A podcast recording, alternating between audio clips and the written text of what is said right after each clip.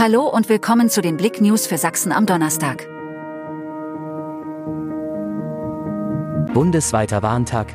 Heute wird's laut. Achtung, das ist eine Übung. Zum bundesweiten Warntag am heutigen Donnerstag schallen Smartphones und Sirenen, denn Bund und Länder testen ihre Warnsysteme für den Bevölkerungsschutz.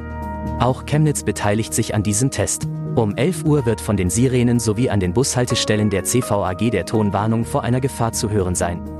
Junge blinde Chemnitzerin kritisiert Blindenleitsystem. Dana Schree läuft schnellen Schrittes auf dem Fußweg.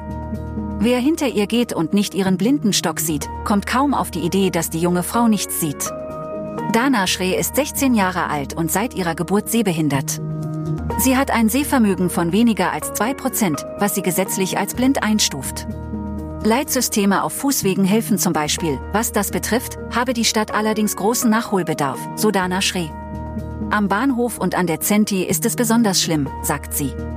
Sonnenberg-Projekt nimmt Gestalt an. Wer aktuell durch die Räume des künftigen Yassi-Projekthauses auf dem Sonnenberg streift, sollte eines unbedingt mitbringen. Vorstellungskraft. Daniel Schneider, Vorstand des Trägervereins Kulturtragwerk Sachsen E5. Hat davon jede Menge und er teilt sie gerne. Seine Begeisterung ist durchaus ansteckend, wenn er davon erzählt, was auf den rund 1000 Quadratmetern alles entstehen wird.